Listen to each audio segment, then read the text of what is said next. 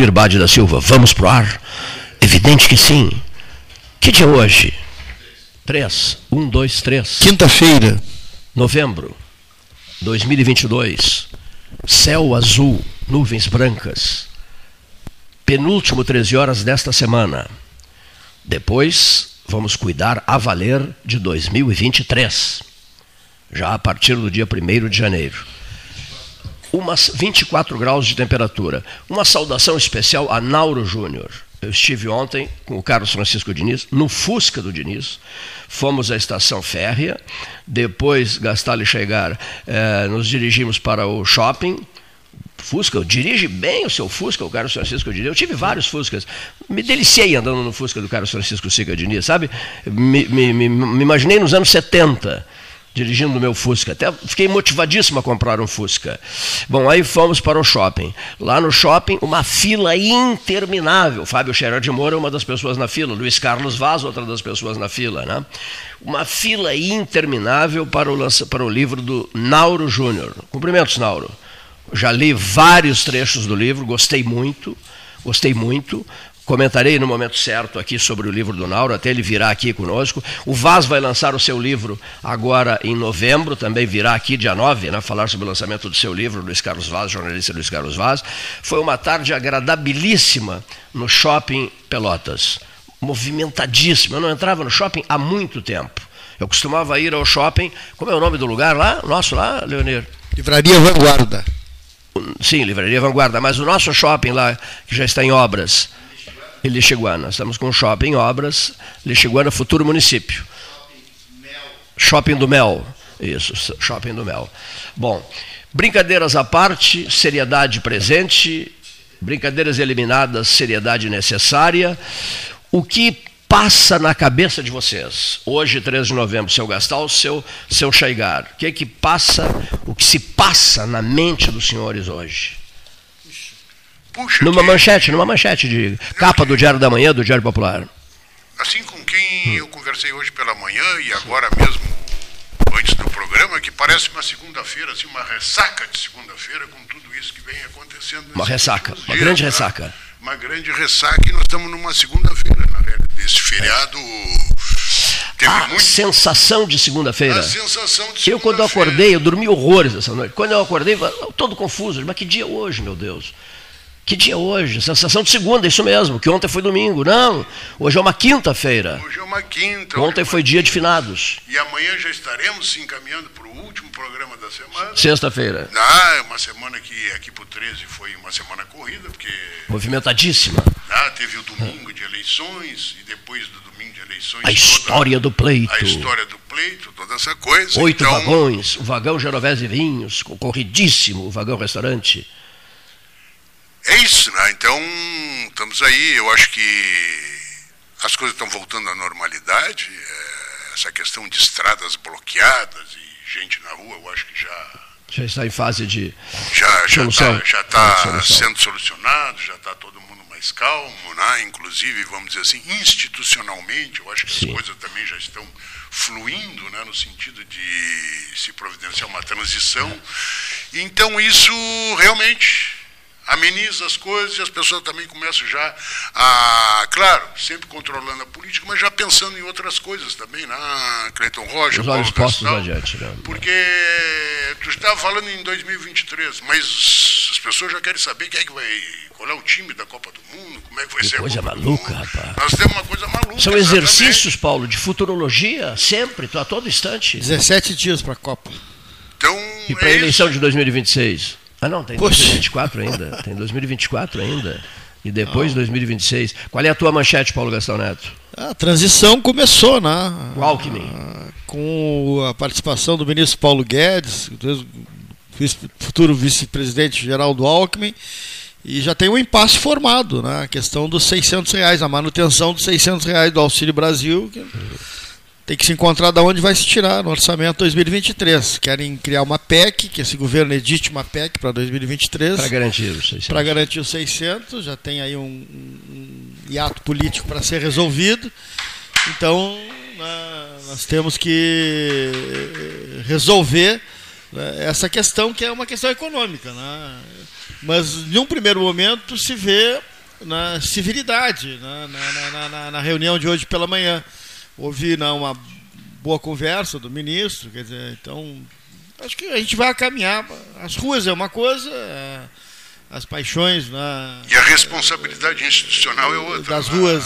Ah, tem que ser um pouco também uh, respeitadas, certo ponto, né?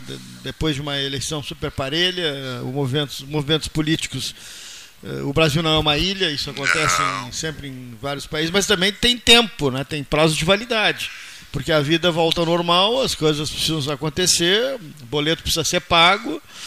Então, na, eu acho que é por aí. Eu acho que colocasse a, bem a coisa. A instituição na, e as instituições, de modo geral, os, as lideranças, têm que ter um, a, a hombridade, a, o altruísmo de levar a coisa a pleno.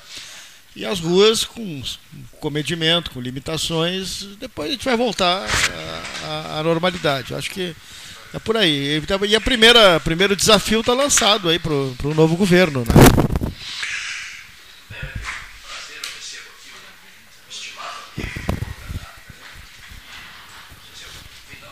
Aqui, deixa eu dar um abraço. O ex-prefeito Fernando Marrone, no estúdio do 13. Deputado. E deputado? Então, Cleiton Rocha, amigos do 13, todos que nos escutam, Paulo Gastal aqui, que esse, esses dois, né? Esse âncora do nosso querido amigo Cleiton, para mim é uma honra estar aqui nesse dia em que esse programa comemora 44 anos, né? Um programa muito importante para minha vida política em Pelotas, né? Que sempre militei desde o movimento sindical, nos movimentos políticos, debates né, que o 13 promove na nossa região, na nossa cidade, sempre foram muito importantes. E eu tenho isso né, guardado na, nossa, na minha trajetória política aqui, porque o 13 sempre foi né, um, um programa aberto ao debate livre, independente, democrático, né, o que é tão importante né, para uma cidade como a nossa. E a Rádio Católica, né, enfim, a Rádio Universidade Católica, o, o teu empenho, né, Cleiton, é que a gente tem que homenagear. Um programa não existe pelos seus microfones, pela sua sala, ele existe pelos seus atores, né? E tu como âncora desse programa e tantos outros, né, que fizeram esta mesa do 13, deram essa projeção né, ao debate político na cidade, né, que é ímpar, né, nenhuma outra rádio conseguiu né, ter este, eh, conseguiu fazer né, um programa dedicado aos temas importantes, aos debates políticos da região e tantas personalidades que passaram por esses microfones aqui, né, presidentes, governadores, deputados, senadores, então eu queria cumprimentar né, do fundo do meu coração aqui, desejar vida longa ao 13, né? ao Cleiton, ao Paulo Gastal, que é esse, esse baluarte aqui também do, do programa, a todos aqueles que compuseram e compõem a mesa do 13, deixar aqui o nosso desejo de vida longa e que o debate continue livre, independente né, e democrático. Mas, Parabéns. Mas vida longa, se eu já estou com 108 anos. Olha aqui, do, do, um apelido que eu achei sensacional. O Marrone frequentou muito nós 13 horas e um dia disse assim: Isso aqui não é o Palácio do Comércio. Né? É palácio. o Palácio da Política. Palácio, ficou, a Sala Amarela, o Palácio ficou, ficou da batizado Política. de um Palácio da Política. É, então. Né? Ficou batizado de um Palácio da Política. É, Por os, os 44 é dia 6, isso é domingo. Sim, mas olha aqui, mas, a primeira voz que se antecipa aos 44 mas é, é a primeira voz que, se, que se antecipa aos 44. Isso, porque eu, e rumo aos 45, ano que vem 45. Eu não, dava, eu não me dei conta disso. Quando ele disse para, parabenizar pelo aniversário, eu, digo, eu olhei para o calendário aqui do Expresso Embaixador aproximando as pessoas de verdade, olhei para o calendário e dizia ali três. Eu digo, meu Deus, seis. Dentro de três dias, o 13 fará 44 anos. Eita. Te antecipaste a todos, inclusive a mim, ao Paulo, ao Chaigar, ao Leonir. Não, tô, certo? Ficasse, tá certo? ficasse impressionado também? Sim, né? sim, sim. Agora veio, veio a cabeça, não, 44 é hoje, é 3, não. Aí eu olhei ali em cima ali, não, é o 6, é o 6. Não, mas aí é domingo, eu, mas tá bem. Eu, exatamente, né? E, bom, domingo não tem 13 horas tem, também, essa semana também não vou não vou estar aqui em Pelotas. Tá né? valendo hoje. Então eu tinha que vir aqui dar esse abraço, né? Que maravilha. E cumprimentar, enfim, em 44 anos uma diferença de 3 dias tem, não é nada, né? A cada dois anos dois 13 horas aos domingos. No primeiro e segundo turno. As eleições. As eleições tivemos no ano passado. Sim, sim. Uma frase que eu guardo, uma, uma, atitude que eu guardo dele, que eu quero radiofonizar aqui, porque até porque eu já falei nisso há mais tempo. Não, nem faz tanto tempo assim. Houve uma certa dificuldade num determinado período e ele me procurou e me disse assim, o deputado federal Fernando Marrone me disse assim, tu aceitas comandar a transição né, de um reitor para o outro, né? E eu disse, aceito. Né? Aí ele foi visitar o reitor e disse, eu queria que o Cleiton coordenasse a transição. Por quê? Porque houve uma fase histórica e inesquecível de ação pessoal do deputado Fernando Marrone junto ao ministro da Educação, Tarso Genro, e com a participação, as reuniões eram feitas no, no escritório do Fernando Manta, do, Fernando, do Hotel Manta, do Fernandinho Manta. Nunca esqueci daquilo, né? Foi uma fase de intenso convívio, né? Intenso convívio. Aí um dia, eu, ele foi chamado pelo prefeito, ao gabinete dele, e, e ele me disse, olha, Cleiton, está uh, resolvido o problema, tá? o reitor está nomeado, Tarso acabou de me ligar e tal. E eu passei o celular para ele, disse assim, prefeito, o, o reitor nomeado o César Borges vai ter imenso prazer em saber disso. Né? E, o, e o, então o prefeito disse assim: não, mas não serei eu a dar essa notícia. Uh, as articulações foram feitas todas entre nós os dois, e quem vai dar essa notícia és tu. o Cleiton é uma memória invejável. É. Além dos 44 anos do programa, né? Ele deve se lembrar de cada minuto que viveu guardo, aqui. Guardo tudo, guardo tudo. Guardo tudo. Nos, nos 200 anos também que. Nos 200 anos. Que o Cleito, como, com, 200 anos de Pelotas, que o Cleito. A Lei 13.113, assinada pela presidente Dilma Rousseff, né? Fernando Marrone, deputado federal, solicita que o aeroporto, propõe que o aeroporto de Pelotas passe a ter nome, Aeroporto Internacional João Simões Lopes Neto. Interessante o número da lei, né? 13113, pensada pelo 13, abraçada pelo deputado federal Fernando Marrone. Depois o Vaz me fez uma crítica violenta, que o Marrone me disse, tu serás orador oficial na Câmara, na sessão da Câmara. Eu disse, não quero. Eu, eu quero indicar uma pessoa. Posso? Pode eu quero indicar o poeta Mário Osório Magalhães. E se prestou uma, uma última grande homenagem ao poeta, né, Fernando? Ao historiador, né? Ao historiador que, de Pelotas. Que tanto registrou, é. né? É, nas suas pesquisas, nos seus estudos, né? a, a, vida de Pelotas, a história de Pelotas, então uma merecida homenagem. Nos né? 200 Dos anos. 200 anos. E já se passaram, foi, foi em 2012, né? Meu Deus, estamos em 2022.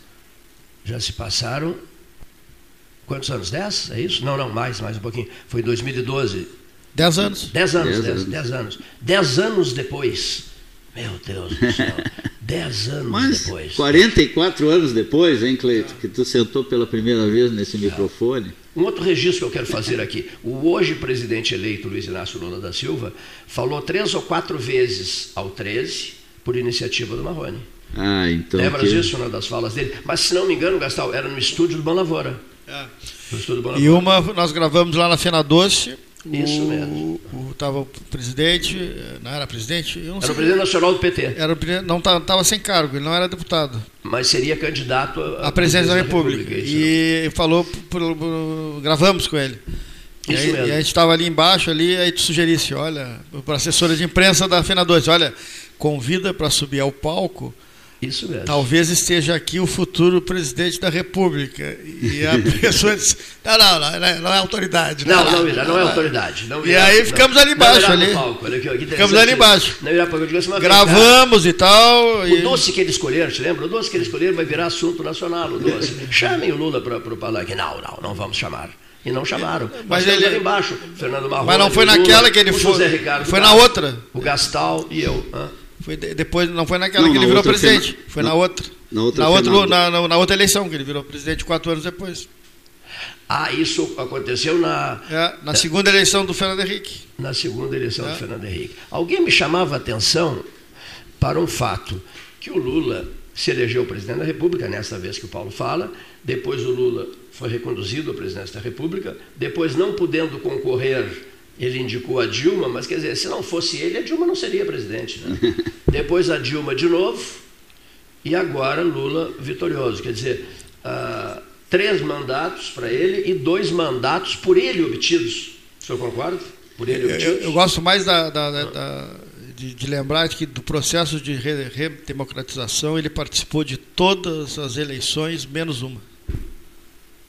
Todos os processos. Ele... Ah, participou de todos. Ele foi ah, candidato perfeito. em todos os. Né? Só Bom, uma que foi, que foi o Haddad em função das, das questões todas que o país sabe. Mas uh, ele não, não concorreu uma vez só. E, e, e, contra o Fernando Henrique foram duas? Duas vezes contra o Fernando Henrique. É. A do Haddad. Mas teve aquela primeira lá no início, com ah, aquela com voto de papel. Oito, oito, oito, Exatamente. Oito, oito, participou de oito processos é, eleitorais. Com, com, com Brizola, com, com, a Fife Domingos, aquela, aquela foi a primeira, ele já, já participou. É, foi no segundo é. turno com o Collor, né? Na primeira eleição ah, direta para presidente da República. Aí já foi na segunda. Aí depois foi para deputado constituinte, que teve uma votação estrondosa, mais de um milhão e meio de votos. Eu acho que ainda é o deputado federal mais votado da história do, do não sei se esse rapaz, esse garoto de Minas, de, de Minas acho que. Não sei, mas teve uma votação estrondosa, deputado constituinte, Sim. junto com o prefeito Irajá, em 88. Isso mesmo.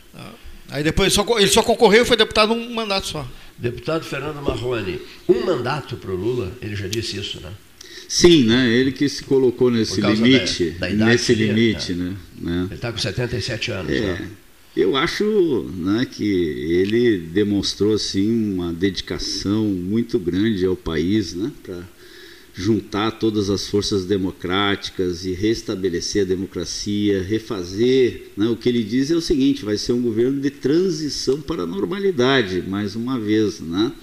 Porque, evidentemente, nós vivemos aí um período muito difícil para para a história brasileira, né, com retrocessos na questão democrática, principalmente, nas questões sociais, econômicas, e eu penso que esta determinação né, do presidente Lula é, de, de, disputar uma eleição aos 76 anos, né, para que é, se pudesse retomar né, a normalidade, como ele diz no país, eu acho uma coisa louvável né, e que a gente tem que aplaudir. E eu penso que o Lula é um, um, um grande né, líder conciliador e que pode, né, como ele disse no seu discurso pós a vitória, né, é, repactuar o país. Né, é, fazer com que a gente possa conviver novamente com diferenças, com diversidade, né? mas viver dentro do processo democrático,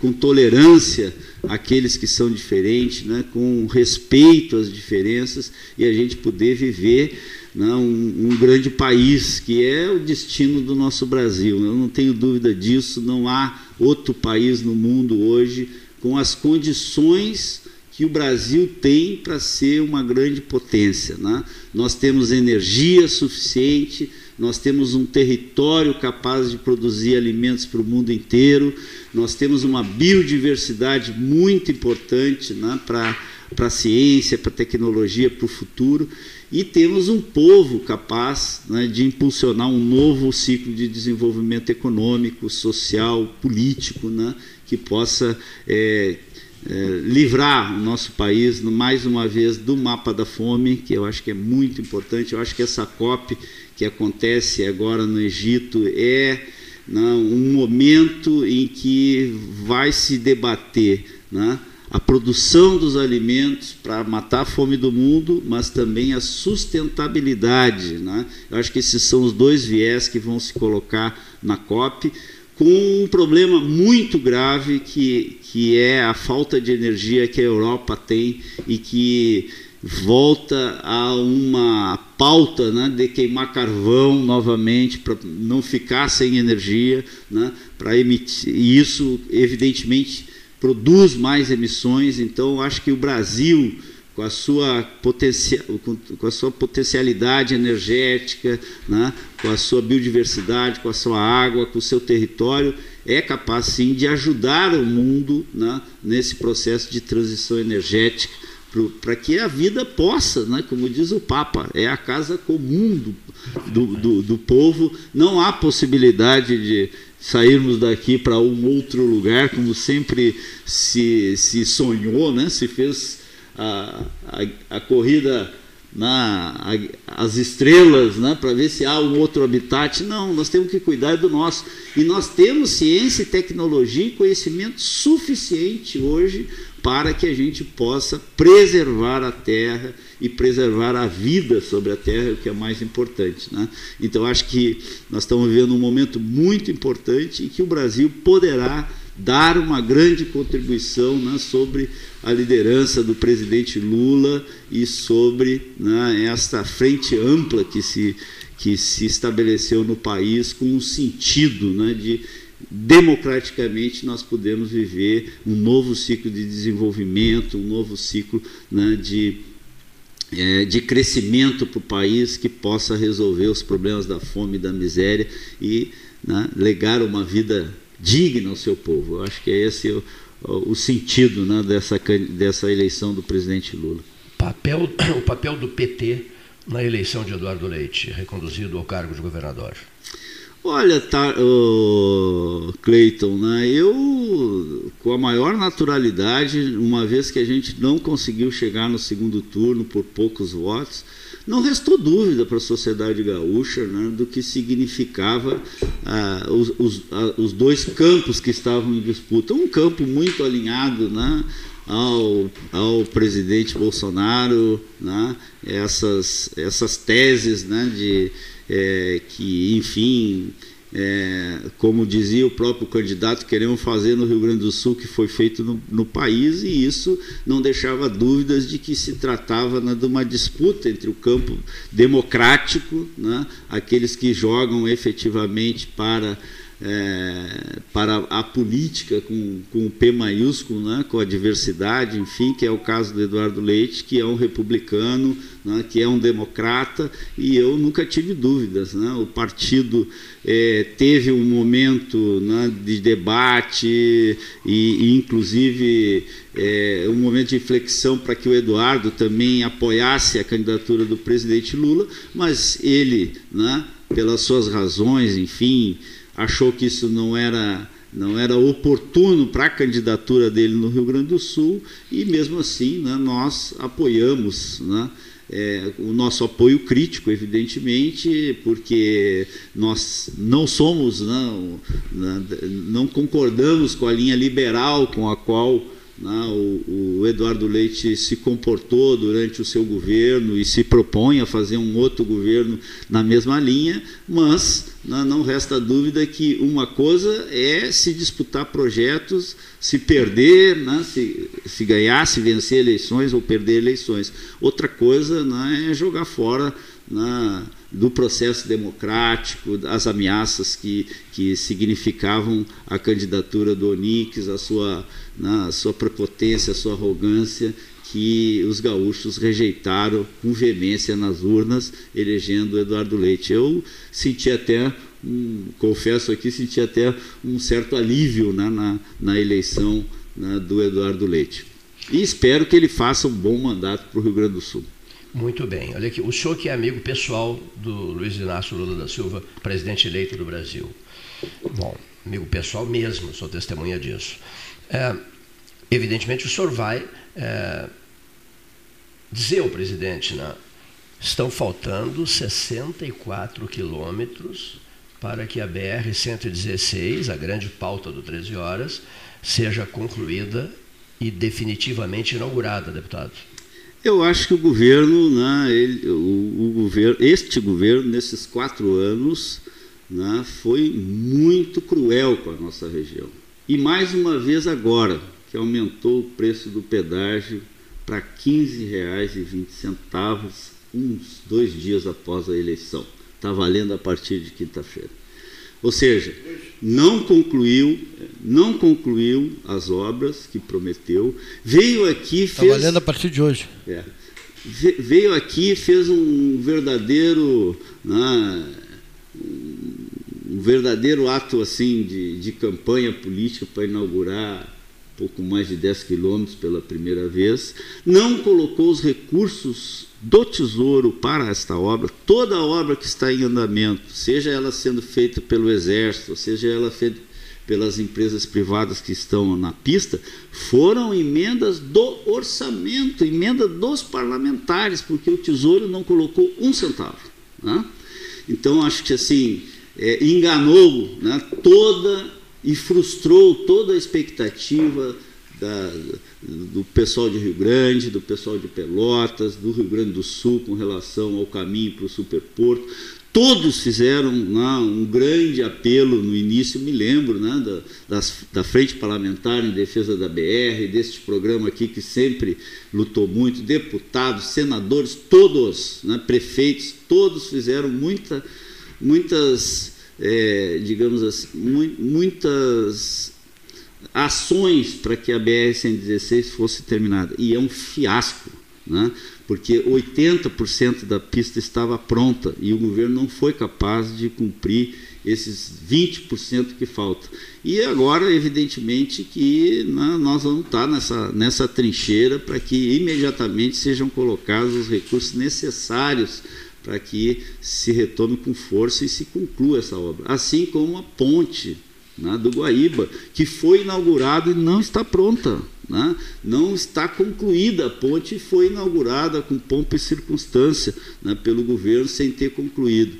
E dois, dois semestres depois de que foi inaugurada já estão recapeando o asfalto daquela ponte. Eu não entendo essas coisas, por que, que acontece assim. Né?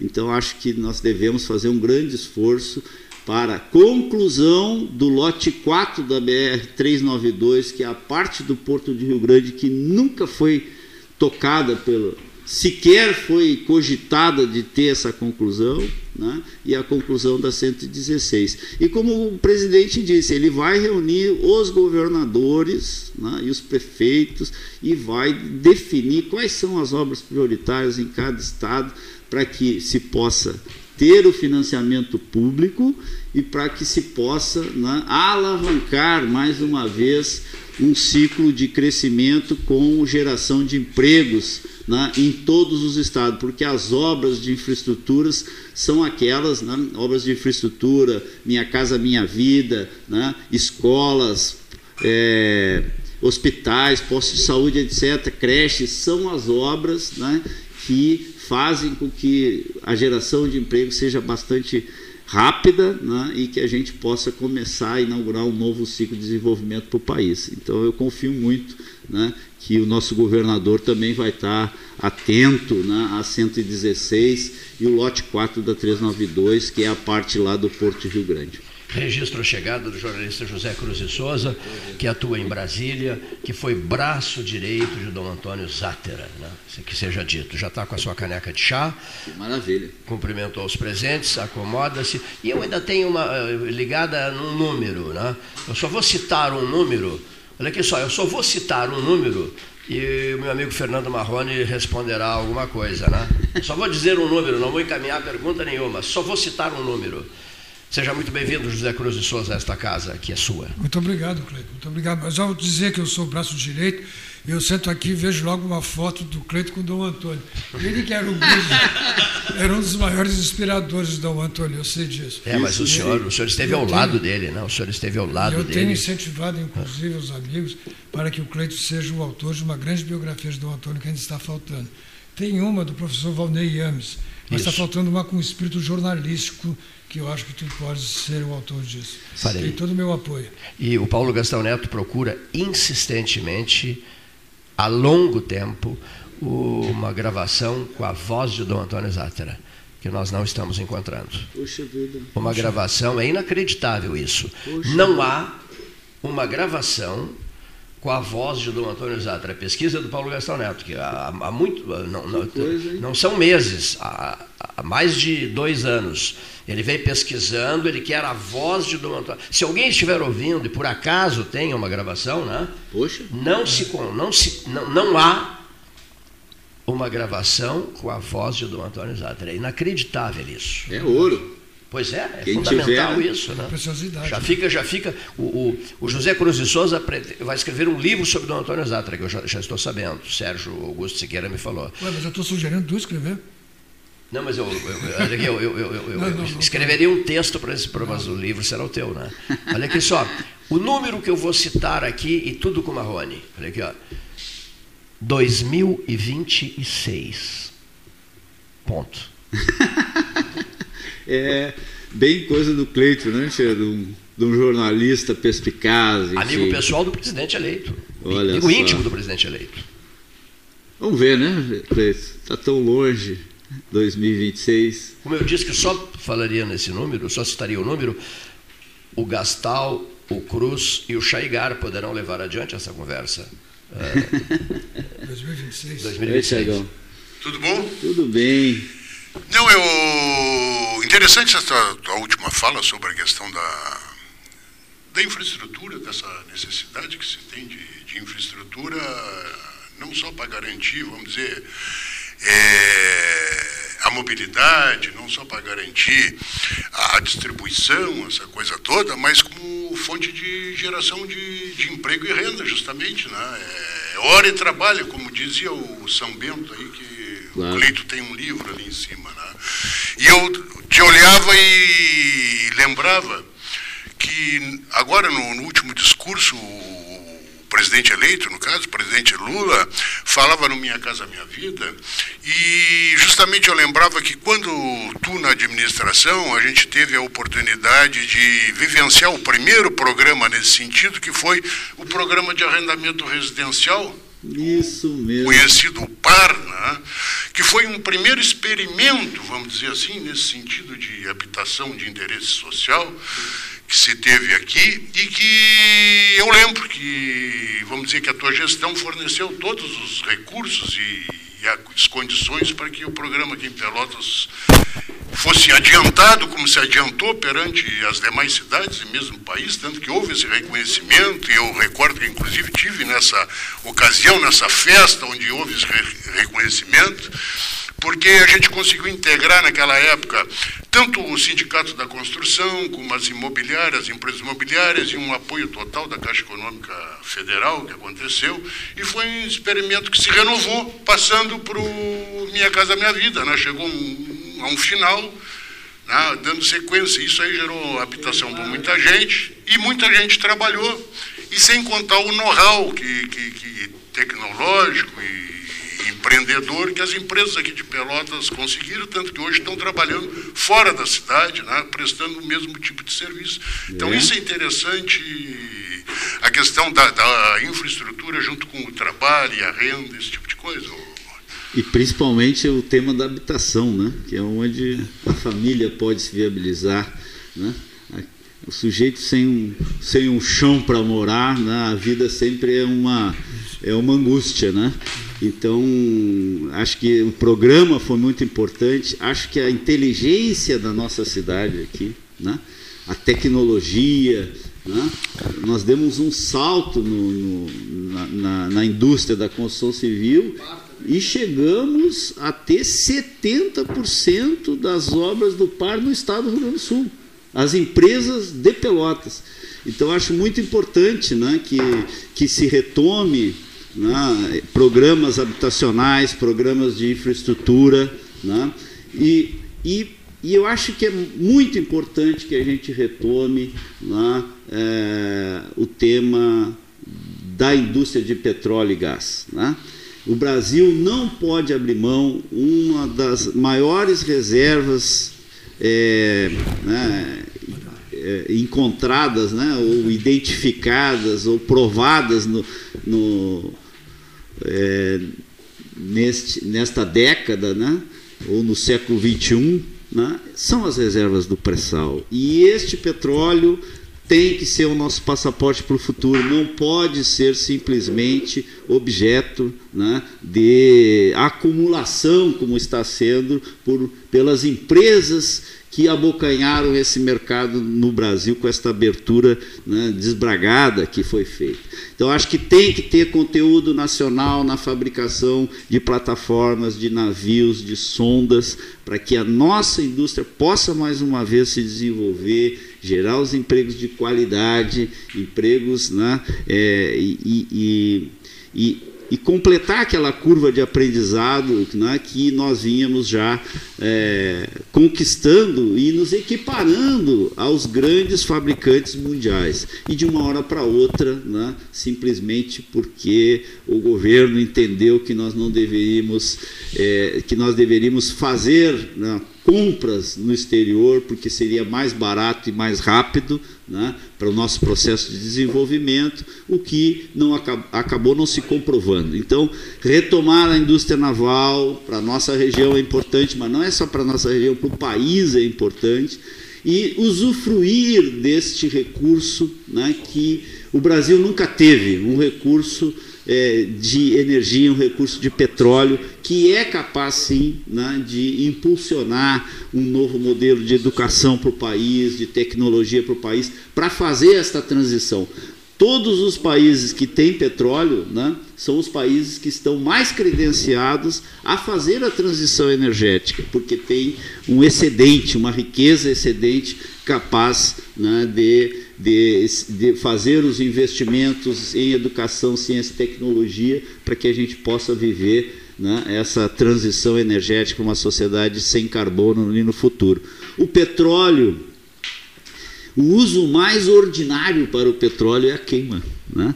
Hoje nós temos mais de 3 mil produtos. Se tirar o petróleo aqui da nossa do nosso corpo aqui, ficamos nus. Né? O nosso óculos, o nosso celular, a nossa caneta, o nosso terno, tudo tem petróleo. Então o petróleo é muito importante né, para os bens, para né, os materiais que nós temos hoje e, e, e, queimar o petróleo é sim o uso mais ordinário que a gente tem. Mas enfim, estamos presos ainda à economia né, da queima do carbono e que nós precisamos urgentemente. Falava aqui da COP, eu acho que esse é um dos, temas, um dos grandes temas da COP.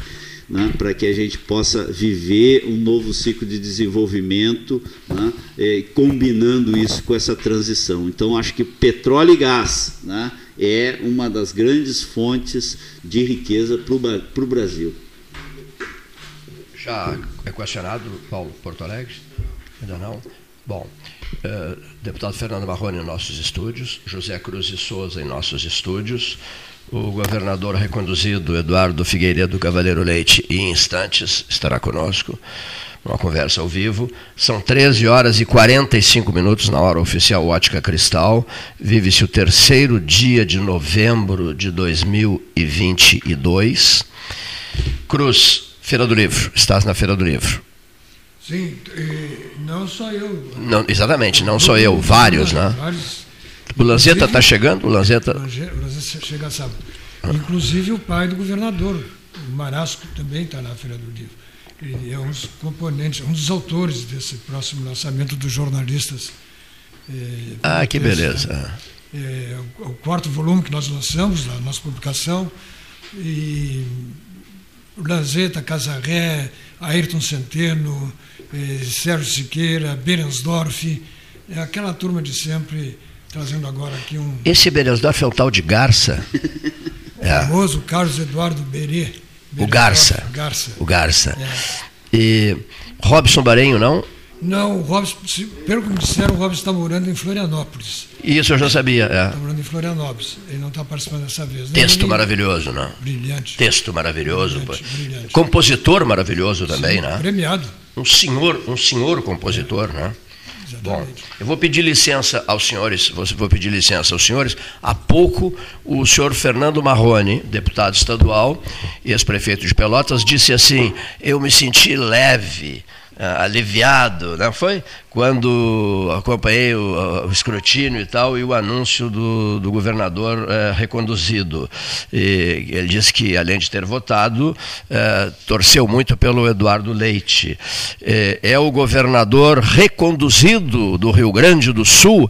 Olha que só no primeiro momento eu não posso deixar de dizer isso. O senhor é, está descontando com juros e correção monetária o mandato do, do, do, do primeiro governador, Carlos Barbosa Gonçalves. Há 110 anos, foi governador, nascido em Pelotas. Né? Agora, com juros de correção monetária, oito anos de Eduardo Leite. Boa tarde, Eduardo. Boa tarde, Cleiton. Boa tarde aos amigos do 13. É, e mais uma vez renovar o meu agradecimento aí. E na outra oportunidade que conversamos ainda na campanha do segundo turno, eu fiz o registro e o agradecimento na manifestação do deputado Fernando Marrone, que foi meu adversário na eleição para a Prefeitura de Pelotas mas mostrou mais uma vez aí a sua atuação absolutamente é, respeitável e admirável como homem público, muito digna com a sua manifestação de voto, que eu agradeço e que me honrou muito nesse segundo turno das eleições. A gente certamente tem as divergências e as diferenças do ponto de vista programático, mas essa convergência é, na democracia, no respeito às instituições, numa política feita com diálogo, onde os diferentes conseguem se aproximar e, e buscar atender o interesse da sociedade, falou mais alto e, e, isso me deixa muito honrado e claro, como eu tenho dito, é, aumenta a minha responsabilidade, né, de poder estar à altura aí das expectativas dos diversos grupos políticos, das diferentes formas de ver o Estado e a política que convergiram na nossa candidatura. Então, mais uma vez, o meu agradecimento. É, Eduardo, é o Marrone aqui. Não há o que agradecer, governador. Vossa Excelência merece né, nossa confiança em, em, que pese as nossos, nossas questões programáticas, temos a máxima confiança na democracia, no seu comportamento, no diálogo sempre franco e aberto. Então, queria lhe cumprimentar e parabenizar, lhe desejar um bom e profícuo mandato para o bem de todos os nossos gaúchos e gaúchas. Um forte abraço, Obrigado. amigo. Obrigado, deputado Marrone. Um abraço também. É, isso, para mim, antes de como político e como candidato, me deixar feliz, naturalmente, né, nos ajudou na eleição, me deixa feliz como cidadão, né, quero dizer aqui a todos que nos escutam, porque mostra que é possível, sim, a gente fazer política num alto nível, né, sem sem trabalhar para aniquilar e exterminar quem pensa diferente da gente. Então isso renova muito a minha confiança no futuro. Obrigado mesmo, Marrone, também teu nome agradecer a vereadora e a deputada Miriam Marrone, que também recebeu os relatos ali pela Paula, que é a nossa prefeita que estava dedicada na campanha, também se integrou nesta campanha para enfrentarmos aquela forma de política que a gente uh, diverge, né? que é uma política destrutiva, interessada em apenas desfazer de adversários e não de construir algo para o nosso Estado, para o nosso país. Então, fico feliz de termos nos irmanado nisso. Muito obrigado. O senhor teve tempo até agora eh, para aquele sentimento interior, assim, mas é preciso, evidentemente, parar com tudo, conseguir um momento de liberdade total, de não receber telefonemas, não dar telefonemas, não conversar com pessoas, para pensar, para pensar, não existe isso, né? Para pensar, eu, eu serei governador do Rio Grande depois de 110 anos, por oito anos, dois mandatos. É, claro que isso me, me honra, deixa receber a confiança de milhões de gaúchos para governar o Estado é algo que, que toca né, profundamente a gente. Mas antes mesmo de, de gerar assim, algum tipo de vaidade ou de orgulho, me impõe uma enorme responsabilidade, né, Cleiton? Porque é, eu estou indo para um novo mandato, agora ainda mais conhecedor da máquina pública, da, das como as coisas funcionam, e sei que isso vem acompanhado de muita expectativa. As pessoas não votam na gente é, como um prêmio pela, eh, pelo mandato que fizemos, mas sim pela expectativa do próximo mandato. Então, é muito importante a gente trabalhar duramente para poder estar à altura das expectativas da população. Eu sei que o senhor recebeu, certa feita, uma frase por mensagem que dizia assim: o senhor tem todo o tempo do mundo em idade. 36 era. Pois é, né? é, um, um, um, grande amigo me mandou essa mensagem, um querido amigo. E, bom, vamos, vamos até onde o, o povo entender que nós devamos ir aí, né? Significa que, significa que é possível, então, projetar o futuro com muita serenidade. Principalmente o seguinte, né, Cleiton? Agora acaba de encerrar um processo eleitoral. A gente tem quatro anos aí de governo pela frente. Estou muito animado com os projetos que a gente pode tirar do papel, com o que a gente pode fazer é, nesse mandato que vem pela frente pelo Rio Grande.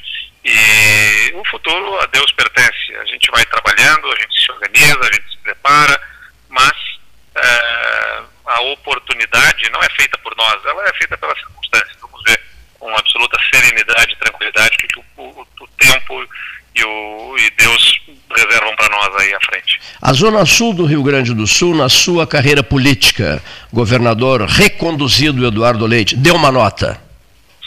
Ah, é, é, é, é assim, especialmente emocionante, né? O que a Zona Sul me confere de generosidade é, e de confiança com seus votos.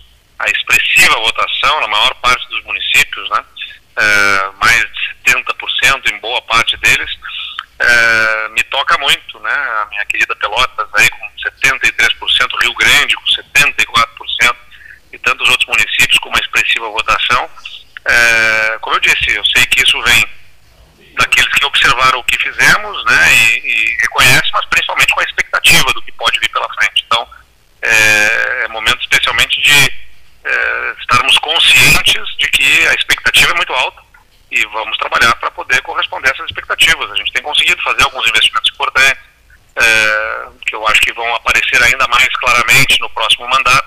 Para muitas pessoas ainda não, não era visível e vai se tornar mais visível agora, por exemplo, o Hospital de Pronto-Socorro Regional que estamos construindo em Pelotas, que vai ser uma solução aí para aquela triste situação que sempre observávamos do nosso pronto-socorro, uh, vivenciando situações difíceis por conta da sua estrutura uh, acanhada, né, existente atualmente, uh, o investimento que vem acontecendo, começando as obras ali da Estrada do Engenho, pela qual Cleiton Rocha é um grande defensor, a Estrada da Beira do Canal e uma revitalização daquela orla do Canal São Gonçalo para atrair as atenções da cidade para aquele uh, espaço tão bonito e privilegiado que a cidade tem. Uh, a cidade poderá fazer agora, em seguida, está fazendo já os projetos para licitar a implantação de um museu da cidade em um dos casarões dos charqueadores ali na Praça Coronel Pedro Osório, que vai se tornar um museu excepcional da história da cidade, com recursos do governo do estado. Só para citar algumas das obras de investimentos, a duplicação da 734 no acesso ao Rio Grande, tudo isso vai começar a tomar mais forma agora, né? porque começaram a ser semeados esses projetos é, do ano passado para cá, com recursos do Estado, e agora é que vão ficar especialmente visíveis. Então, o meu compromisso de poder colocar toda a energia e dedicação em a, a Zona Sul ter um correspondente retorno aí de tanto tempo que esperou por olhares atentos é, para, para poder se desenvolver e ter melhor qualidade de vida para a sua população. Nas horas necessárias de confiança absoluta, a certeza da confiança absoluta. Uma pergunta. José Luiz Marasco Cavaleiro Leite tem sido sempre um grande conselheiro? Ah, sem dúvida. Meu pai é, sempre tenho boas conversas com ele.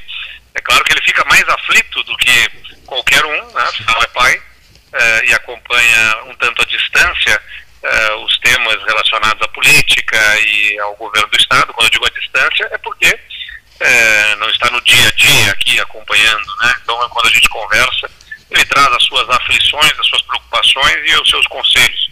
Então, acho que podemos, acho que nos, nos aconselhamos de parte a parte, vamos dizer assim, nas muito boas conversas que a gente mantém sempre. Paulo Gastão Neto pergunta: 13 ao vivo com o governador reeleito Eduardo Leite. Boa tarde, governador. Boa tarde, Paulinho. Eu estava acompanhando na, algumas manifestações de governadores eleitos e já vi até a sua posição, mas gostaria de repassar os ouvintes do 13 em relação na a questão do ICMS, né? O, uma reunião com o presidente eleito, né? De ter mecanismos compensatórios né, a partir da diminuição do, das alíquotas e qual, qual será o caminho para essa solucionar essa questão que não interfira no orçamento, na, na, numa quebra de um que vem tão bem né, 2022 eh, e continue em 2023? Olha, Paulinho, o... quando eu assumi o governo, o Estado vivia um momento crítico da crise financeira. A gente foi trabalhando nos ajustes e conseguimos trazer o Estado para o equilíbrio. Uh, e aí, quando a gente tem esse equilíbrio alcançado, o, a União, a partir de uma decisão do Congresso Nacional, toma uma decisão abrupta, sem conversar com governadores, sem construir as alternativas, que força a redução do ICMS sobre combustível, energia e comunicações. Uh, nós já tínhamos um orçamento em plena execução, né, e todos são atingidos por uma decisão que teve cunho eleitoral, não tem como dizer que não tenha tido, né, foi para tentar forçar aí ganho de popularidade uh, em função do período eleitoral uh, e, do, e do preço dos combustíveis, e que arrebentou, né, impactou as finanças de estados e municípios no Brasil afora. Uh, não é um problema exclusivo do Rio Grande do Sul, é um problema de todos os estados e municípios, então todos teremos que conversar com a União. Somos aí desejosos de manter alíquotas reduzidas, mas é importante lembrar, não, é, não existe um dinheiro do governador, do governo. É o dinheiro da saúde, é o dinheiro da educação, é o dinheiro da segurança, é o recurso que sustenta esses serviços que são demandados pela população. Então, se a gente não arrecada isso, a gente vai ter que discutir, se não tem sustentação de outra forma, uh, vamos ter que discutir reduções de despesas que invariavelmente vão afetar a prestação de serviços públicos. E, e aí o povo acaba pagando o preço de outra forma. Né? Não, não, paga o imposto, mas paga o preço na precarização da, de serviços, o que acaba afetando especialmente a população mais carente, mais vulnerável, uh, que é mais dependente da prestação de serviços. Então temos que achar a solução para isso e vamos ter que dialogar uh, o mais rápido possível com o governo eleito, buscando alternativas de que forma que a gente vai manter as contas equilibradas eh, nos estados e nos municípios para não impactar nos serviços que são utilizados pela população, especialmente a mais de mais baixa renda. Então não tem uma fórmula automática para isso, mas eu espero que a gente encontre a partir do bom diálogo ao longo das próximas semanas um caminho. Está vendo na, no Globo de ontem uma entrevista sua no jornal na, O Globo dá suporte à estabilidade, né, mas sem uma, uma adesão ao governo eleito, né, é mais ou menos por aí, mas cobrando essas questões, né? É, isso é algo que tem que ser discutido internamente no partido, né? Então ainda é prematuro falar sobre qual efetivamente será o posicionamento. Mas tenho a impressão que o caminho do PSDB, é, né, em sendo de oposição, será seguramente de forma responsável uh, porque é tempo de cicatrização das feridas nesse país que estressou a sua democracia uh, nesses últimos anos. Então a gente precisa ajudar o país a ter recuperação de serenidade, de tranquilidade, e isso significa dar espaço e oportunidade ao governo que foi eleito a, atender as demandas mais urgentes da população. Então a oposição, eh, se for o caminho né, do PSDB, que me parece seja é, diferenças que existem do ponto de vista programático, mas se for esse o caminho, será com muita responsabilidade, ajudando a construir soluções para os problemas urgentes do país e exercendo o papel de uma fiscalização adequada e responsável, nunca interessada em atrapalhar ou criar obstáculos ao governo simplesmente por conta de eh, eh, aspirações políticas do partido um dos grandes empresários de Pelotas, Flavinho Castro, né? Castro Alimentos, investindo em todo o Rio Grande do Sul e mais no litoral norte do Rio Grande do Sul, em todas as praias do litoral norte do Rio Grande do Sul, o cumprimenta, está ouvindo a sua manifestação aqui pelo, aqui pelo 13 horas. E, um abraço também ao Flavinho, por favor. E estará presente no 1 de janeiro. Estará Maravilha, presente. Será um, será um grande prazer. Flávio, um grande abraço a ele. Bom, mais umas questões necessárias aqui. O senhor tem um MDB dividido diante do senhor e o seu vice, escolhido pelo senhor, é do MDB. Vai começar a trabalhar um entendimento com o partido, governador? Na outra eleição, nós tínhamos nos enfrentado no segundo segundo turno, MDB, e a nossa candidatura. E isso não foi obstáculo para que construíssemos convergência ah, ao longo do governo, com a participação do MDB, que inclusive culminou na formação de uma maioria favorável a estarmos juntos já na eleição. Então tenho absoluta confiança de que não haverá nenhum problema de estabelecermos com equilíbrio a, a, essa relação agora na composição do governo e nas relações que são importantes para o Rio Grande. Então, eventuais defecções que foram minoritárias do MDB nesse processo eleitoral, tenho absoluta confiança, vão ser contornadas agora na relação de governo, até porque, por exemplo, o MDB tem o prefeito da capital. Uh, o prefeito da capital uh, apoiou o meu adversário, mas eu fiz 70% dos votos na capital, em Porto Alegre. Né? Então, a, a população uh, da capital deu a sua manifestação e eu sou governador para 100% dos porto-alegrenses, como sou para 100% da população gaúcha. Então, nós vamos encontrar, tenho certeza, convergência em favor da população uh, que tomou sua decisão no último domingo.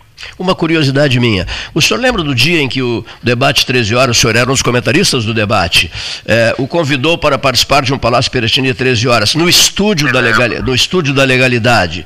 O Sartori levou todo o secretariado. O senhor sentou-se entre a minha pessoa e o Sartori. Naquele dia eu observei, o senhor estava com as mãos postas sobre a mesa e, por um bom período ficou muito pensativo. Eu observo tudo, Eduardo. Bom, a pergunta é: o senhor se imaginou naquele momento concorrendo ao governo do Rio Grande do Sul? Eu vou ser governador desse estado? Eu, se, se estive assim pensativo como tu te recordas, é. é, Cleiton, certamente foi observando aquele lugar cheio de história, né, que é o Palácio Piratini, é, e aqueles porões de onde Brizola é, invocou ali, a, convocou a Rádio da Legalidade, com muita história passando por aquele palácio mais do que por é, imaginar estar governador algum dia. É, porque a nossa região, como tu mesmo observaste, 110 anos aí, sem ter, é, mais de 100 né, agora, 110 anos que deixou o Palácio Platini, o último pelotense a ocupá-lo. É, então, não, não projetava isso. Mas a política é assim, as circunstâncias vão surgindo, as oportunidades vão se modificando, né? E me senti preparado, uma vez que me provocassem para essa missão, a cumprir com ela. E aqui estou, é, cumprindo essa missão e consciente da responsabilidade que eu tenho com, com o povo gaúcho, com o povo de Pelotas, com, com todos os cidadãos do nosso estado. Então, naquele momento, foi um delírio imaginativo meu. É, é, é, mais seu do que meu, naquele caso ali. Mas, mas quero ter a oportunidade de fazermos um novo Pelotas 13 horas desde o Palácio Piratini, naquele agora revitalizado porão. Aquele porão foi todo reformado ao longo do nosso governo, aqueles estúdios estão todos revitalizados e com muita alegria quero poder recebê-los em uma nova edição do 13 horas desde o Palácio Platini. Está ao nosso lado aqui José Cruz de Souza, o homem que foi braço direito de Dom Antônio Zátera e que atua em Brasília, jornalista consagrado, e ouvindo a fala do governador reconduzido Eduardo Leite, só para que o senhor saiba. Deixa meu abraço também a ele e a todos os demais integrantes aí que eu não, que eu não posso agora observar. Luiz Carlos Vaz, jornalista, eh, pede que eu repasse ao senhor uma ideia dele que é bem interessante. Né? O, ele até lembra, Vaz, do, da célebre jornada Dom Jacinto eh, Arcebispo, em Roma. O senhor, o senhor, integrou a equipe 13 horas na capital italiana, Dom Jacinto Novo Arcebispo de Pelotas, e vocês conversaram bastante no voo de volta. Olha, olha só a minha memória. No voo de retorno eh, da Europa para o Brasil, o senhor carregava consigo o livro Eu Sou Pedro. Era esse o título? Ah, exatamente, exatamente, contando ali histórias exatamente dos, dos papas, né? É, muito interessante. Eu tinha, tinha uh, pego emprestado aquele livro, pai. Isso, poder, isso, a, a, transmissão da qual o senhor participou foi no dia 29 de junho de 2011, meu Deus. 2011. Meu Deus. É, 11 anos atrás. Bom, o que que o VAS sugere, governador Eduardo Leite? Que o senhor, não, sugere que o senhor pense no assunto apenas. Né? E o Hildo Meneghetti, governador, também foi duas vezes governador, mas não, não uma atrás da outra, retirou uma estrofe do, do, do, do hino, né? É, através da Lei 5.213, de 5 de janeiro de 1966. O que que o Vaz pede? Que o senhor dê uma olhada nisso. Olha aqui, ó. A estrofe retirada. Entre nós reviva Atenas, para assombro dos tiranos, sejamos gregos na glória e na virtude romanos. Uhum. Qual é o pedido exatamente dele? Ele quer que essa estrofe retirada seja recolocada. Oh, olha só, muito bem. Tem uma outra estrofe também é. que tem causado alguma polêmica, né? É, é, importante dizer, o hino não é do governador, né? Sim, sim, o hino é do Estado e, e, tem a sua história, a sua tradição e as suas circunstâncias históricas nas quais foi moldado, né? E então sempre é, qualquer discussão sobre ele gera algum tipo de polêmica, é, o que me parece deva envolver a Assembleia Legislativa na discussão sobre esses temas. Eu é, compreendo, uma vez me disseram exatamente isso. É, comunicação não é o que a gente fala, é o que o outro entende. Então, se há algo que deixa margem para alguém entender que exista, por exemplo, numa das estrofes, algo de preconceituoso, como quando faz a referência aos escravos, né, que não teriam virtudes, é, é, merece uma discussão, é, porque mesmo que não queira dizer que alguns estão entendendo, está proporcionando o entendimento de falta de virtudes naqueles que foram escravos, é, o que não seria absolutamente verdade. Então, mas é uma discussão, como eu disse, não é o hino do governador, o governador não é o dono do hino, o hino é do Estado, da nossa história, da nossa tradição, e essa discussão passa pela Assembleia Legislativa, é, se entender por bem que haja algum tipo de alteração. O que se discute, né, é essa questão do verso quem não tem virtude acaba por ser escravo. É, se, se tem ensejado algumas discussões, né? É. Então, é, pode ser para alguns algo acessório e superficial, mas para outros causa uma ferida, vamos dizer assim, né? Machuca esta afirmação por conta da história que, que os seus povos têm de terem sido escravizados e certamente não lhes faltava virtudes é, então, é um, é um ponto a ser discutido, mas como eu disse, insisto, ao governador é, cabe uma série de pontos de administração, este é um que certamente, se for para haver algum tipo de alteração, merece uma boa discussão pelos representantes do povo na Assembleia Legislativa. O senhor estava na famosa reunião do, do Ministério do, da Infraestrutura em Brasília já há um bom tempo, eu lembro bem disso, transmitida toda ela por 35 rádios da região, e agora, eu, o tema era BR-116, governador, agora estão faltando apenas 64 quilômetros de BR-116 para a real duplicação. É, é uma obra fundamental para o desenvolvimento da, não só da região sul, como do estado, porque faz a conexão da região metropolitana com o porto de Rio Grande. Uma outra obra importante é a, o lote 4 da 392, de acesso ao porto do Rio Grande.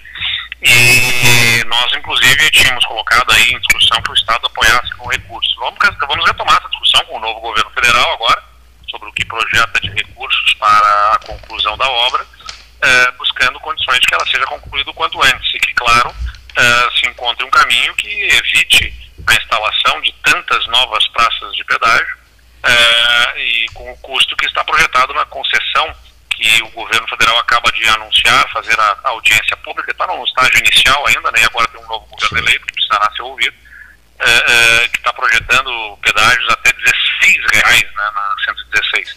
Então acho que é importante que essa discussão agora envolvendo o novo governo federal é, se encaminhe para alguma solução que apresente capacidade de concluir essa obra o mais rápido possível e impondo o menor custo à, à sociedade gaúcha, sem dúvida nenhuma.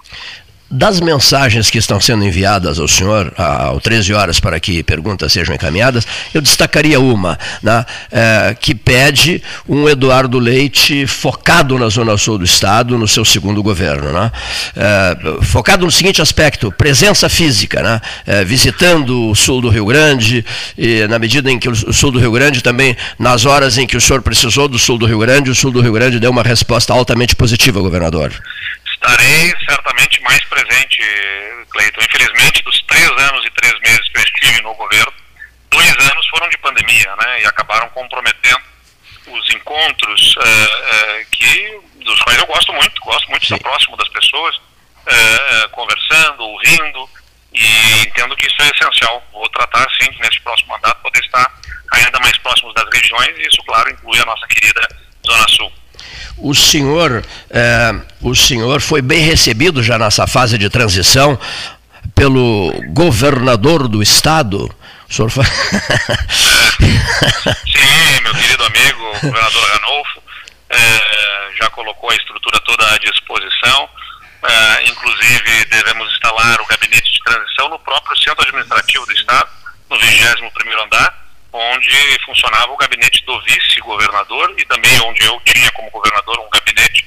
Nós vamos ali adaptar aquela, aquelas salas para que possam receber ali os gabinetes da transição, que será uma, uma transição muito tranquila, né, dentro de um, de um mesmo grupo, mas que, claro, eu sou muito afeito aos ritos e protocolos que devem ser observados. Existe um governador e não vai se instalar um, governador, um governo paralelo, né?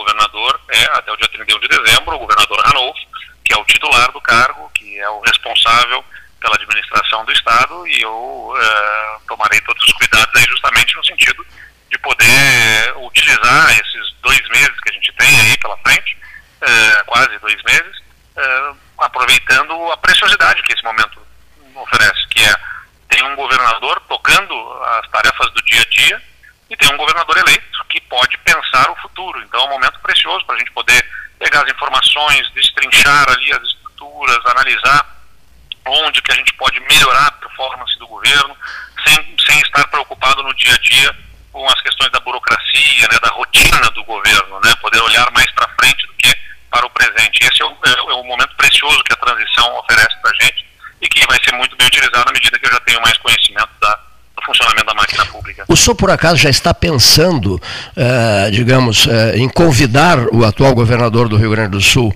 a continuar trabalhando com o senhor?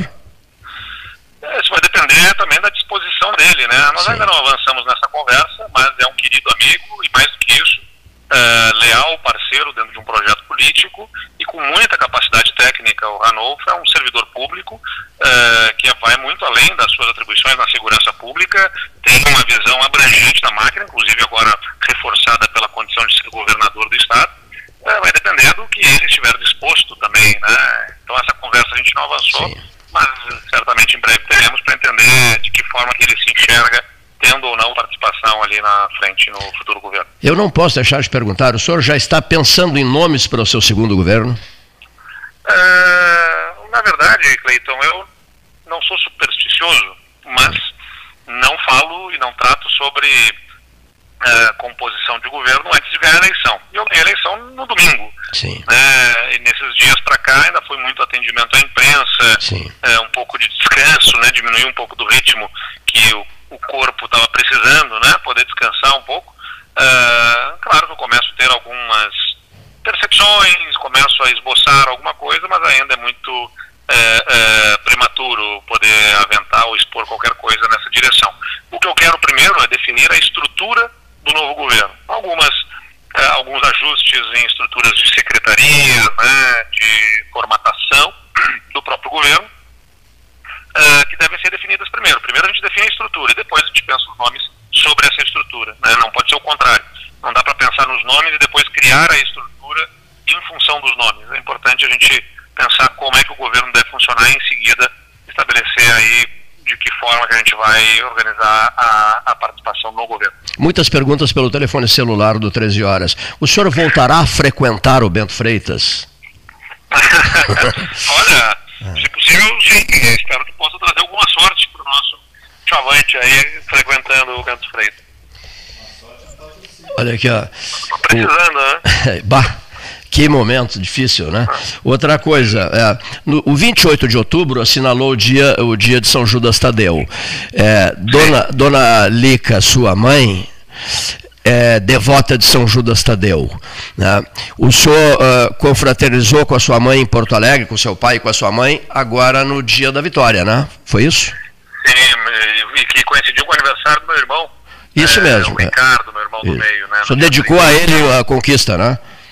Sim, sim, querido irmão, minha família querida, estiveram todos comigo aqui acompanhando a apuração e celebrando junto, conjuntamente. E minha mãe, claro, acendendo a velhinha que ela sempre acende nesses momentos para São Judas. aí para pedir proteção para nós. Um registro aqui. O Carlos Francisco Sica Diniz, ontem nós fomos de Fusca, o lançamento do livro do Nonauro Júnior, eu fui convidado por ele, e no meio da conversa, ele torcendo muito por Eduardo Leite, como esteve no processo, ele me disse assim, Cleiton, é, um momento que eu não esqueço, um período de intenso convívio com Eduardo, foi quando ele me convidou para ser o, o o procurador da Câmara de Vereadores. E que, ali, que ali vocês realmente conviveram diariamente, né?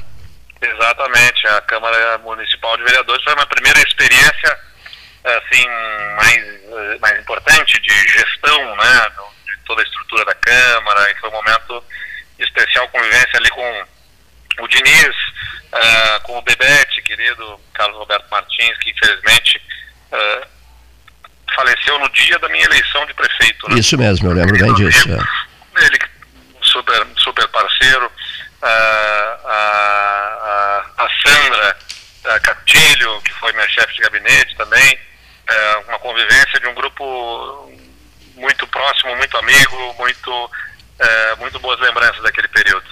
Informação, a Rede Sul-Grandense de Rádio, com as suas 30 emissoras, com a Liberdade de Canguçu agora em frequência modulada e 15 kW, atingindo todo, segundo Sebastião Ribeiro Neto, entusiasmadíssimo, toda a metade sul do Rio Grande, é, estará sendo formada no dia 1 de janeiro de 2023, para repetindo o que foi feito no dia 1 de janeiro de 2019, né? repetindo o que foi feito no dia 1 de janeiro de 2019, transmitir a sua posse. Será uma alegria tê-los conosco lá e faço questão de estarmos próximos aí para poder levar essa mensagem do novo ciclo de governo que vai se inaugurar no dia 1 de janeiro de 2023 a toda a nossa comunidade da Zona Sul. Muito bem, eu quero agradecer. Não sei se alguns dos presentes querem encaminhar alguma pergunta, mas o governador Eduardo Leite, que interrompeu, está numa agenda complicada hoje, né? Ele, para ficar à disposição da mesa 13 horas, na qual ele, uh, ele começou a falar. Eu, eu, guardo, eu guardo datas. Deixa eu ver se. 2004, deixa eu ver, isso mesmo. É, deixa eu ver se a Covid, deixa eu ver se a COVID não, não, não, não, não atrapalhou a minha memória. No é, dia 5 5 de janeiro de 2004, o novo comentarista Eduardo Figueiredo Cavaleiro Leite, o senhor tinha 19 anos. É, por aí, por aí, exatamente. E para mim é uma alegria, quase 20 anos aí, Cleiton. Meu Deus, meu Deus do céu. Olha aqui. É, é. Então, para fecho de conversa, uh, que o senhor quer perguntar, se o senhor, senhor chegar, quer, quer fazer uma pergunta? Se quiser, tem que ser, senão eu repasso o senhor Silvio Chaigar, comentarista da mesa 13, parabeniza o governador Eduardo Leite. Deixar um abraço também ao Silvio. É, agradecer a ele e a todos aqueles que nos escutam, a todos que estiveram aí conosco na mesa e a todos aqueles que nos acompanharam também pelo, pelos microfones aqui da, do 13 Horas. Obrigado, Cleiton. E quero, a questão, como eu disse, de poder recebê-los para fazer uma nova edição daquele Palácio Piratini, 13 horas, assim que tivermos condição no início do próximo mandato. Obrigado, meu amigo. Perfeitíssimo, um grande abraço, sucesso né, uh, no governo 2023-2026. É isso aí, é isso aí. Estaremos juntos. Um grande abraço. Um abraço, um abraço, Eduardo. Até breve. Governador reconduzido, Eduardo Figueiredo Cavaleiro Leite, ao microfone do 13, José Cruz de Souza. Quero ouvi-lo. Pois é, é, eu fui contemporâneo do Marasco, né? sou contemporâneo do Marasco, do José Luiz Marasco, o pai governador. Jogávamos futebol de salão, acredite, eu jogava futebol de salão junto com o Marasco, Chiaré, aquela turma toda lá da Católica. E hoje, e naquela época, o governador era uma criança, né? E hoje estamos aqui.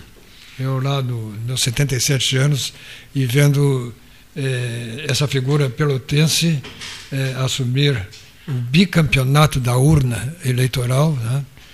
E eu cumprimento o meu amigo Marasco, José Luiz Marasco, por esse grande resultado do seu filho e por botar Pelotas entre os expoentes nacionais da, da política. E vamos ver o que. Eu vejo o, governador como é, um dos expoentes para é, candidato, já que o, o, o presidente eleito anunciou que não vai concorrer então, deixa aberto o espaço para que uma nova geração de candidatos se apresente. E aí surge o governador de Minas, surge a senadora Simone Tebet, entre outros. Né? Então, o Cleiton está falando aqui em 2026, eu acho que é cedo para se falar sobre isso, mas eu acho que não há dúvida de que nós vamos ter uma renovação em termos de candidaturas é, no próximo Interessante o que você está dizendo. Hoje alguém me falava o seguinte: o governador eleito de São Paulo, ele eh, vai para o primeiro mandato, vai, vai, ter que cumprir o mandato de quatro anos como governador de São Paulo. Mas já o governador de Minas, né, que tende a ser um candidato, dentre essas novidades, eh, ele, ele está iniciando o seu segundo mandato, ou seja, ele não poderá concorrer em Minas Gerais em 2026. Confere? Confere. Quer dizer, é uma candidatura que parece que se, se, se apresenta, não é que se apresente, passa a ser lembrada por, pelos analistas políticos. Né? Uh, no, no, no, no, Partido dos Trabalhadores, deputado Marrone, uh, já dá para pensar, já que o senhor mesmo disse, o presidente Lula, que tem 77 anos, estará com 81. 81 né? já disse que ele será presente por quatro anos só. Eh, o senhor já pensaria, projetaria algum nome para 2026? Que exercício terrível de futurologia, mas que barbaridade, seu Cleiton. Mas que loucura. O pessoal nem começou ainda. Né? ainda, já está fazendo exercícios futurológicos. É, eu, eu penso que o Fernando Haddad né, já disputou uma eleição presidencial, eu penso que ele seria um, seria um quadro importante né, para essa disputa. Cleiton, eu queria me desculpar aqui contigo, né? agora dei presença numa reunião virtual, mas vou ter que participar. Então, te deixar aqui um forte abraço, cumprimentar mais uma vez pelos 44 anos de 13 horas. Primeiro a cumprimentar né? o 13 pelos 44 anos, ou seja, dia 6 de novembro. É, é que é domingo. Então, uma vida longa aí, parabéns a todos que fazem esse programa. Estamos... Eu, nem eu tinha me dado conta do aniversário, nem o Paulo Gastão Neto. é, é uma coisa que disse. Mas fica aí o nosso abraço, tudo de bom, vida longa, tá? Muitíssimo obrigado pela visita. Uma boa tarde a todos. Prezadíssimo amigo. Tá? Deputado Fernando Marrone deixando o estúdio do 13 horas. E não respondeu, rapaz. O, três ouvintes mandaram dizer assim: quando o senhor citou um número, pra, sem, sem maiores conversas, só citou o número, ele não respondeu. Quando o senhor Cleiton disse assim: e 2026, ele riu. E ficou nisso. É porque é está longe, né? Hein? Porque está longe. Tá longe. A expectativa agora é dia 1 de, de janeiro, né? De 1 de janeiro. Essa é a expectativa. O senhor que mora em Brasília, é. o senhor que é um jornalista super ligado nas coisas, tudo correrá bem nessa, nessa transição que já está sendo coordenada pelo, pelo vice-presidente eleito Geraldo Alckmin, ex-governador de São Paulo, o filho de Pindamonhangaba, que é o mundo na política. Né? O que é política? Aqui, ó.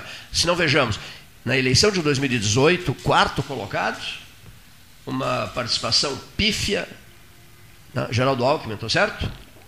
Estou né? certo? Sim. E hoje eleito vice-presidente da República. Pois é. Estucano, estucano, né? Estucano, né? Um estucano, um é o vice-presidente. É, é PSB, né? Exatamente. PSB. É, o que se pode dizer, no caso, José Cruz Souza mora em Brasília, reside em Brasília, está sempre vivendo as emoções políticas do, do, do, Distrito Federal. Pois é, o Cleiton, não é o fato de morar em Brasília e viver, é que eu, tô, eu trabalho dentro do Congresso Nacional, então a gente lá respira política, né? Porque, de resto, o Brasil todo sabe o que está acontecendo no país, porque hoje em dia a comunicação é instantânea. Né? Então, o que acontece em Brasília daqui a um minuto já está de domínio público em todo o país.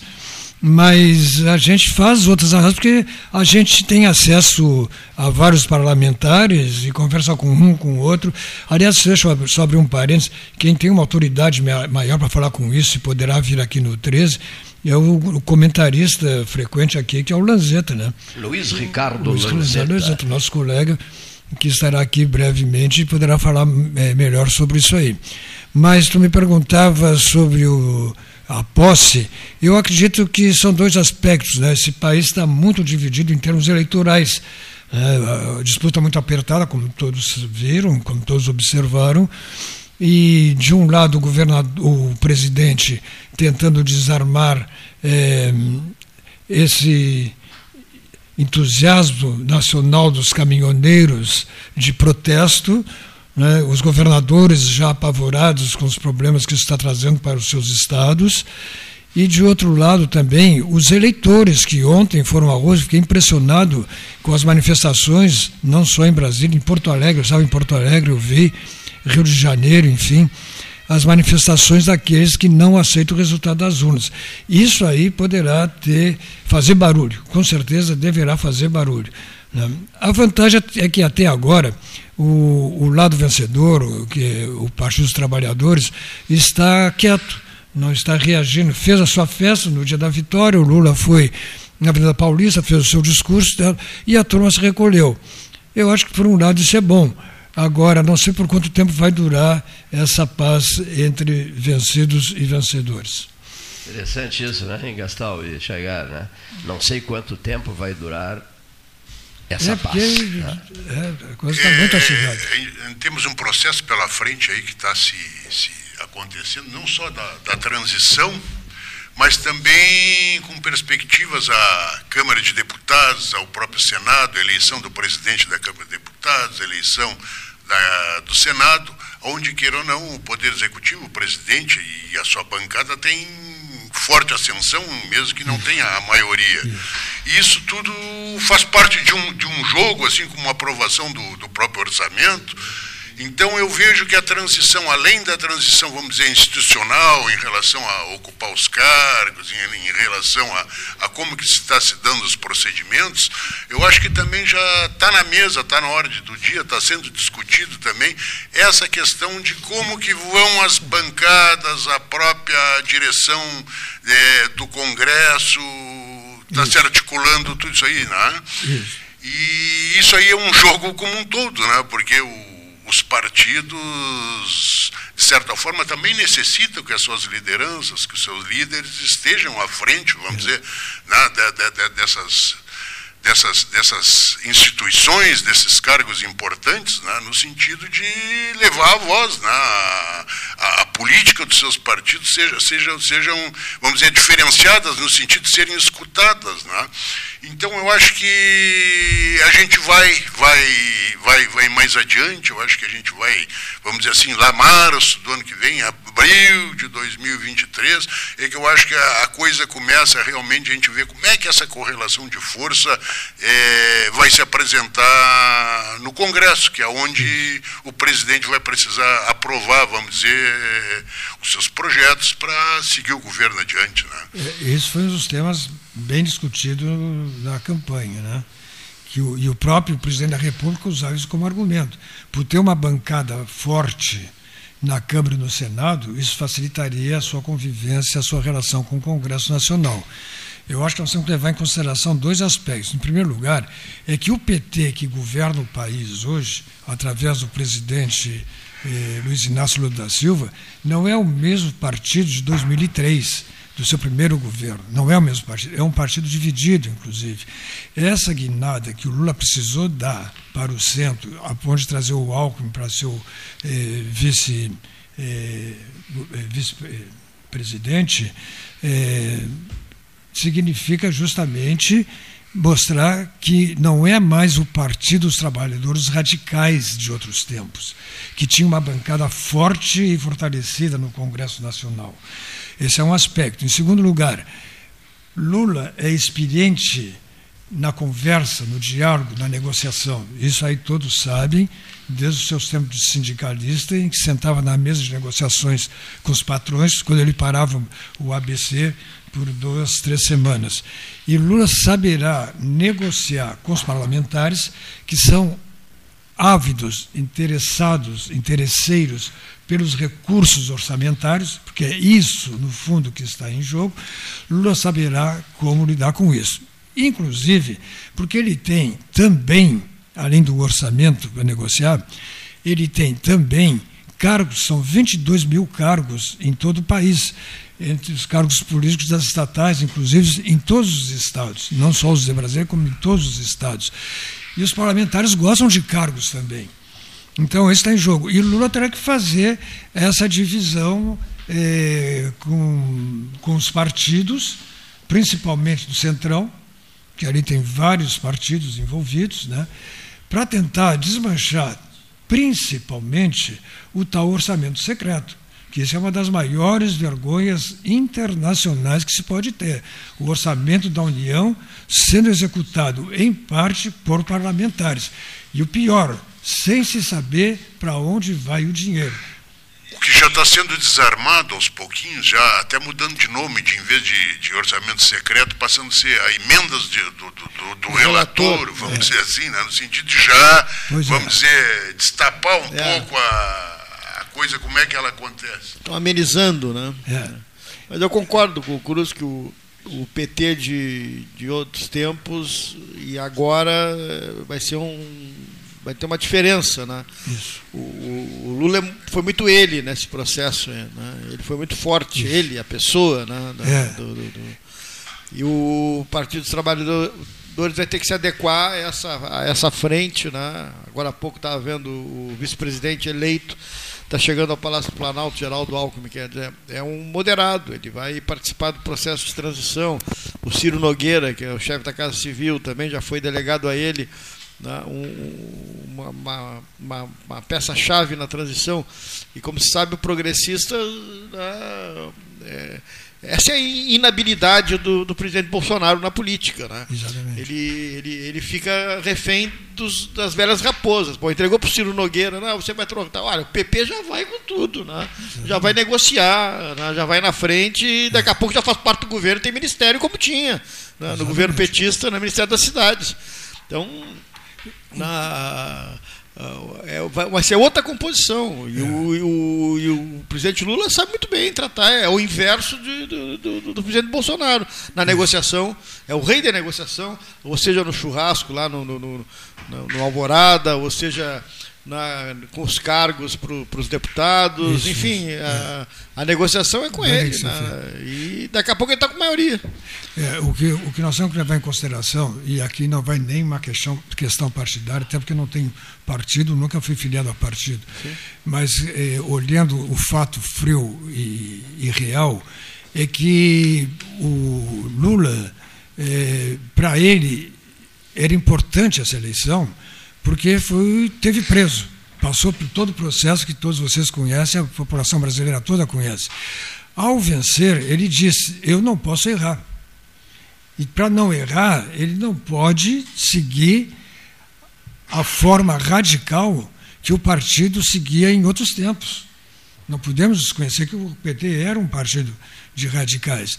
Ou agora ele se torna moderado e tem um congresso que o escuta e conversa com ele, e dialoga com ele, ou então ele vai errar. E ao errar, ele pode colocar em risco o seu mandato, porque não há dúvidas de que dezenas, quem sabe centenas de parlamentares têm essa ânsia de vingança, entre aspas, dessa derrota que foi imposta ao presidente Bolsonaro. Então, vai ser um mandato que vai ser cumprido com muito risco. Ele não tem direito de errar. Não tem jeito de errar. E ele sabe disso. Isso ele já falou no discurso da Paulista, ele falou. Não posso errar e tem uma só oportunidade. É, foi aí que ele citou. Tem uma só oportunidade. Por quê? Porque ele, em 2026, 26. vai estar com 81 anos. A gente viu que ele já é um, um político é, idoso, cansado, com a voz comprometida devido ao problema que ele enfrentou. Né? Então, ele não tem jeito de errar. E ele, ao cumprir esse mandato, ele quer fazê-lo de forma para que entre para a história e não para a justiça. Agora, uma pergunta importante nesse momento. O senhor que vive em Brasília, tá? querido amigo nosso, o Antônio, tinha verdadeira paixão pelo, pelo Cruz. Olha aqui. Cruz, é, Jair Bolsonaro, te imagina neste momento, hora oficial Ótica Cristal, 14 horas 36 minutos. É, eu quero que tu te imagines nesse momento na pele do Jair Bolsonaro. O que, é que o senhor diria aos ouvintes? É uma pergunta muito difícil. Difícil, né? né? Porque a gente. Sentir as, sentir as dores alheias, no caso, é, não sei. A gente observou. O lugar que ensinava isso, hein? Gurizinho, tens que sentir, saber sentir é. as dores alheias. Mas a, a, gente pôde observar a grande decepção que tomou, que ele, que ele sentiu ao ser derrotado nessa eleição. Né? Não havia expectativa de derrota depois de tudo que foi colocado à disposição eh, do próximo. Até a, a propósito, Cleide, deixa eu abrir um parênteses aqui. Foi muito questionada a questão da participação das emissoras que não levaram ao ar alguns programas eleitorais do presidente Bolsonaro. Um assunto discutido e que ainda está sendo analisado, que ainda não se tem todas as informações oficiais para se poder bater o martelo. Mas repara bem, eh, houve essa queixa de que algumas emissoras, do Nordeste principalmente, não levarão ao ar eh, programas do partido do, do presidente da República. Mas não se viu, do outro lado, ninguém reclamar que o presidente da República se beneficiou de toda a estrutura de governo, do poder, para fazer a sua campanha. Teve o avião presidencial à sua disposição, os funcionários à sua disposição, a segurança à sua disposição, teve os recursos públicos à sua disposição, que o outro partido não teve. Aliás, os outros partidos não tiveram, porque no primeiro turno foi a mesma coisa também. Eu, inclusive, fiquei pensando, não seria o caso de, a exemplo do que ocorre com outros. Eh, eh, políticos, o, o, presidente da República também se afastar no caso de candidatura e se vier a perder, ele depois retorna e conclui o mandato? Não seria o caso também de se pensar? Porque, como, como nós vimos, hoje em dia o Estado coloca toda a sua estrutura, inclusive o orçamento da União, à disposição do governo federal que está disputando uma eleição. Então, é uma concorrência desleal também. Muito mais desleal do que aquela das rádios que não levaram ao ar uh, o programa que, que foi reclamado embora se tenha informações já de que o programa não tenha sido enviado para ser divulgado. Né? Mas não foi nem por isso também que o presidente perdeu, porque foi uma eleição completamente diferente de todas as que nós já tivemos. Né? Foi muito disputada. E... Ele continuará no páreo da ação política, né? Já foi até dito Continua, pelo Gastão Ele continuará a valer na ação política sim. o senhor Jair Bolsonaro, não? Continua. O presidente da República, Jair é. Bolsonaro. Continua. Continuará. Então, eu acho que para os estudiosos em política, para os sociólogos, para os historiadores, essa eleição é de um potencial de informação sem igual. Né? A partir do uso da, da instantaneidade da mídia social, né? que mobiliza você imagina, nós somos do tempo. Eu, o Cleito não, porque o Cleito ainda é jovem, mas eu sou do tempo do palanque, do armado palanque, é. aqui na Praça Coronel Pedro Osório, para se ter o comício à noite, quando vinha Brizola, Jango, etc., para fazer comício, e assim eles viajavam pelo Sem Brasil rede social, todo. sem nada, sem, né? nada, sem televisão, sem, sem celular, sem, sem celular, por consequência, sem, WhatsApp, né? Exatamente. Sem nada, né? Nós é o tempo do papel carbono. O bolsonarismo está implantado no país, né? Olha aqui, conquistou São Paulo deputado, eh, deputado, Câmara Federal, Senado da República, governadores de Estado, né, em outros pontos do país também. Quer dizer, é, a votação do presidente Bolsonaro, 58 milhões de votos. Né, é um país dividido, digamos assim, e, e, essa marca de Jair Bolsonaro já está, é, digamos, estabelecida no país, está certo? É, pelo, inclusive, para o que se viu ontem no Brasil todo, esse é o indicativo. Agora, a questão é: nós vamos ter um presidente sem palanque durante quatro anos, sem mídia. Né? Então, nós, os seus seguidores vão seguir a quem? se ele vai estar sem palanque e sem cargo, sem mídia. Né? É, como é que ele vai se expressar ou como é que ele vai comandar? Quem serão seus líderes na Câmara e no Senado? Né? Que, é, como vai se comportar o governo assumir dia 1 de janeiro, que para tentar derrotar a, a, a, aqueles parlamentares que hoje são seus seguidores.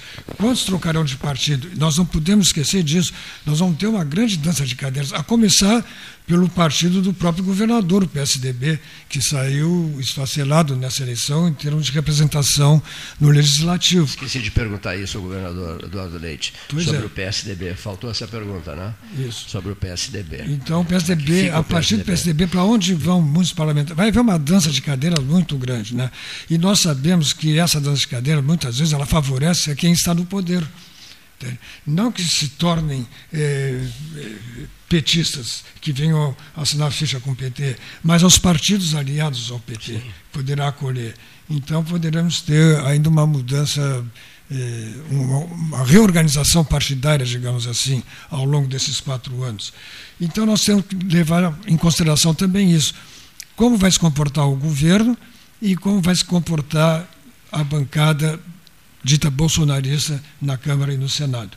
Como vão agir? Eu quero renovar o convite, estamos encerrando, para que José Cruz de Souza, dentro das possibilidades, ele veio, veio participar da Feira do Livro, que ele volte amanhã, né, Gastal? Sexta-feira, o último programa da semana, 7, 8, 10 pessoas aqui debatendo livremente entre 13 e 14 horas e 30 minutos. Sinta-se convidado. Muito obrigado. Teremos chá quente a ser Ótimo, servido a bom, todos. E vamos promover a Feira do Livro e vamos ouvir amanhã também Luiz Ricardo Lanzetta, Isso. que poderá, de repente, bater um papo no ar contigo. Tá certo. Estimado Cruz, muitíssimo obrigado pela tua presença. Esse homem esteve sempre ao lado de Dom Antônio Zátera, o pai da Católica, o grande responsável pela, pela criação da Universidade Católica de Pelotas. Como é que o senhor conseguiu, Dom Antônio? Como é que o senhor conseguiu fazer a Católica? E ele disse: Meu filho, pensando nela sem parar. Boa tarde, ouvintes.